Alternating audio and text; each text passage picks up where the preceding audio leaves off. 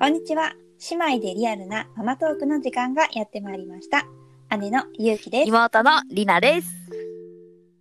はい、始まりました。では、えー、どうしたんですいや、今、か入ってるのが今かぶったなと思って、ハモったなと思 って。ちょっと笑っちゃった。なるほどね。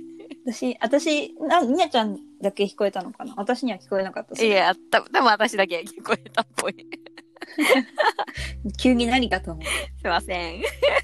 はい。じゃあ気を取り直して、はい、今回のテーマは何ですか、今日のテーマはですね、産院の違いについて、ちょっと話していきたいかなと思います。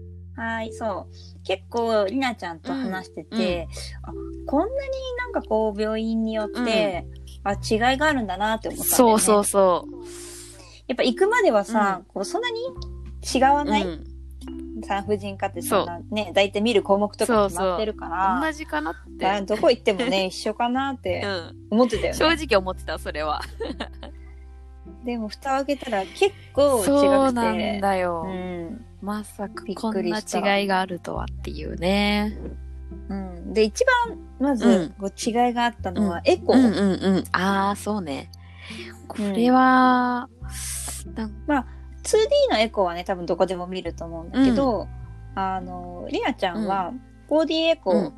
回数が決まってたんだそう、よね。私の産院では、2回までは、えっと、無料で見てもらえるんだけど、それ以外は、でっていう形だったので、まあ自分で希望して、あと次回の検診 4D 入れてくださいみたいな感じで、ああ、なるほどね。うんだからそのタイミングをいつやるかって、まあ、その何週目から何週目っていうのが決まってるから、そうね、あんま大きくなっちゃうと見れなくなっちゃうからね。うんだからねそう自分でタイミングを測らなきゃいけないっていうのもあるし、うんうんうんそうなんだよねでも正直 2D だとよくわからないよね。正直ねわかりませんやっぱり これなんか頭だねとか言われてもあそうですね可愛いとか言ってるけど正直わかんないなみたいなだよね。だよね。あの、私のところは、毎回うん 4D あったの。あ毎回の検診で 4D 見てもらえるっていう。だから私はなんかこう、4D って最近はまあどこでもそういう感じで見てもらえるのかなと思ったら、ね、違うんだよいいね。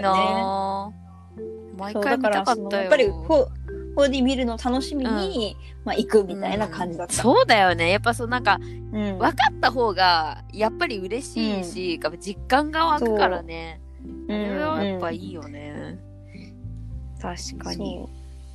だからそのデータ動画のデータも、まああのー病院で SD カード買って、うん。そこに出てもらうこともできるんだけど、なんかうちの病院のシステムではなんかサイトに自分で、あのー行けるのね。なるほど。アクセスして。アップロードしてるサイトにアクセスして、そこで自分でダウンロードすれば別に無料でデータ取れるから。それもいいね。うちんとこは、うん。やっぱりあのなんだっけ。データの USB? そうそうそう USB を買ってくださいっていう風にうんうん。なってたから、まあそれもいいよね。その違いもやっぱね、うんあるからね、だから一つやっぱこうエコー、うん。どんな感じで見てもらえるかっていうのはサイン選ぶときに大事かなって思う。これは結構ポイントだね。多分。うん。あとエコーを見る、なんていうの？時間？はいはいはい。も結構違うかったよね。あ一回りなちゃんのね、検診に私ついてったんだよね。てもらったもんね。そういえば。そう。その時に、あ、結構短いって思ったの。あー。そうだよ。なんか私の産院は結構まあうん。なんだろういつもこ混んでるというかまあどこもそうなのかもしれないけど、まあ次から次へと、やっぱりうん。患者さんがいるから、先生も本当に最低限のとこだけチェックして、最後チラッと、まあこんな感じで顔見えるねぐらいの感じしかうん。見せてくれないから、私もちょっと質問しづらいし、ああ、うんどね。なんかこれで終わりかっていう感じはいつもあったうんうんね。うん。ちょっと物足りない感じだよね。うんそうそうそなんか私の病院はまず行くと、あの、技師の人がいて、だから、あの、先生じゃなくう。て、別になってるんあのだね。別の人ほがうまず最初にエコーと 4D エコーと見てもらって、うんうんそれで一回待合室戻って、うんもう一回呼ばれて先生に、えー見てもらうって感じだったなからるほど。なんかすごい丁寧に見てもらってる感じがいいね、二重チェックだ。うんそこで。そうそうそう。だから気になったことが、その技師の人が気になったことがあれば先生に伝えて、よく見てもらうみたいな感じかな。なるほど。それいいね。すごい丁寧だね、やっぱりね。そう。ん。それはなんか良かったね。ああ、そっか、そういう違いもあるのか。うん。なるほど。あとなんだろう、違うなと思ったのは、バースプランああるかないか。これね。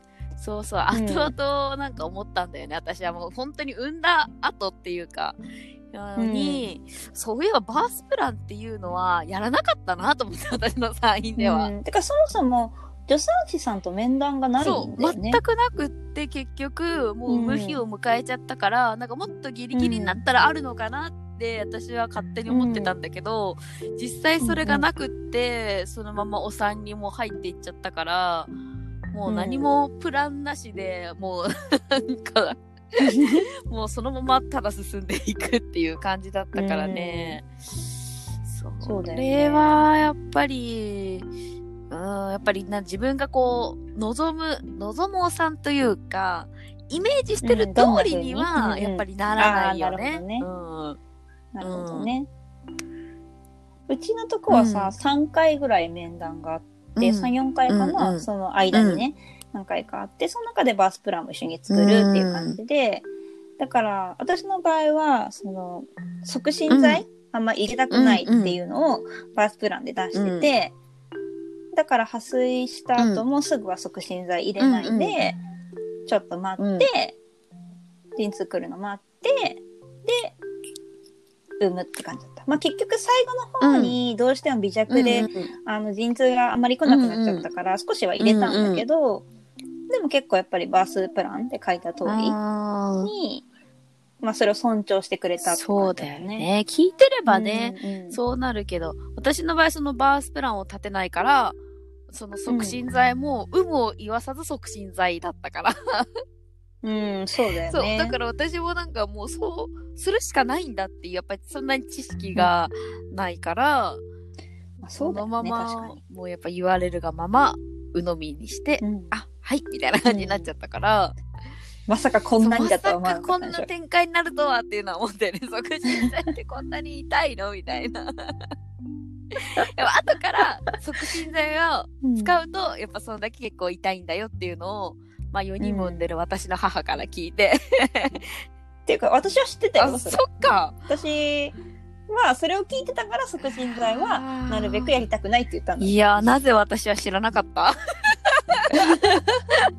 ね。ねえ、もう、これはね、やっぱやった方がいいと思う。バースプランは。うん。そうね、やっぱ、あの、その、大したことは書いてないけど、やっぱり、なんか自分の心の準備うんみたいなのにはすごく良かそうだよったかな。。通じ合えてる人がこう、いるかどうかって、やっぱり、うん、うんあの、極限のそうこう、なんて言うんだろう、いろんな不安と痛みの中だったら、うんもうその状態になったら伝えれないから、事前にそうそう。伝えてあるのはやっぱりいいと思うな。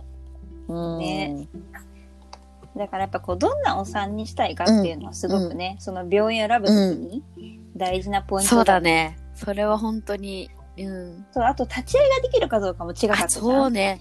その、びっくりしたもんだって、立ち会いがね、やっぱ人数も違かったり、その旦那さん、うん私のところは、りなちゃんのとこはね旦那、さんしかダメって言わ。れて、でも私旦那いないんですけど、みたいな。ね、まあこういう人もねね、その場合どうするんですか？みたいな。ね、やっぱいるからね。うん。だったり、やっぱ人数も一人だけっていうのもあるけど、ゆうちゃんとこは二人大丈夫だったもんね。そうそう。うちは家族であれば、二人まで。だから友達とかもちろん入れないけど、家族だったら大丈夫っていう感じだったから。ねだってなんか中には、なんかそれはネットで見見てたんだけど、助産師さんのうんとこの産院では、もう友達いっぱい入っていいみたいな。その助産師仲間、そうだからはみんな見たいわけで、多分勉強も兼ねてみたいな。だからすごいいっぱいわーって囲まれたまま私は産みましたとかいう人もいたから、うんだからそういう産院もやっぱりあるからね。そういうタイプが良ければ。うんうん病院で産むのか、助産院とかでそう。ね、産む方が合ってるのかとか、そうそうそう。そうだからなんか結構産院選ぶときって、なんかちょっと急いでるっていうか、なんか急いで決めなきゃなんかねちょっとわかる。そう早くね、だからまあ早く予約しなきゃいけないっていうのもやっぱりあるし、そう、焦って決めがち。決めないとさそうそう。そう決めがちなんだけど、でもやっぱりこう自分のイメージするお産うん。になるべく近いところを選ぶためにちょっとチェックポイントみたいのは決めといた方がいいよね。そのうん立ち会いできるかどうかとか、バースプランかけるかとか、うん。自エコ分がね、ううんん、大切にしたいポイントはう、んうん。うん、そこは妥協せずに決めた方がいいと思うな。うん。だから安易にこう近さとか安さだけ？そうそうそで選ぶと、う。うん。まあ産んじゃえばね、まあ、まあどっちでもいいやってなるかもしれないけど、でも、うんうんまあもう一回直すとしたらもうちょっとよく考えるかなってやっぱ思うところもあるかうんうん。ら、あるある。うん。だからこれからまだね子供いないとかで、ねうん。いう人でうん。お産なのに産位を決めるっていう時はぜひ。うん。そう、こだわりを持って。少しぐらいはやっぱどこでもいい、うんどこでも同じではないよっていうことだよね。そうそううんうん意外に違いがありますよっていう。そう私たちが知らなかった真実これが。そうそうそうそう。まさかのね。ね。3位は違います。意外に。じゃあさ 産院まあつながりっていうか、うんうんあまあ入院中入院の多分過ごし方みたいのもちょっと病院によって違うと思うから、そうだね。ね次回はそうな気がする。この入院中の過ごしうん。方うんうん。について、ね。うん話ましてていきましょう。こうと思います。はーい。かぶったね。ふわっと。ふわっとねはい。それではコメントや質問もお待ちしております。えー子はい供たちの YouTube、インスタ等もやってますので、よかったらこちらもご覧ください。ぜひぜひお願いします。はそれではまた次回も姉妹でリアルな沼トークをお楽しみに。ナビゲーターはゆうきと、りなでした。またねーまたねー。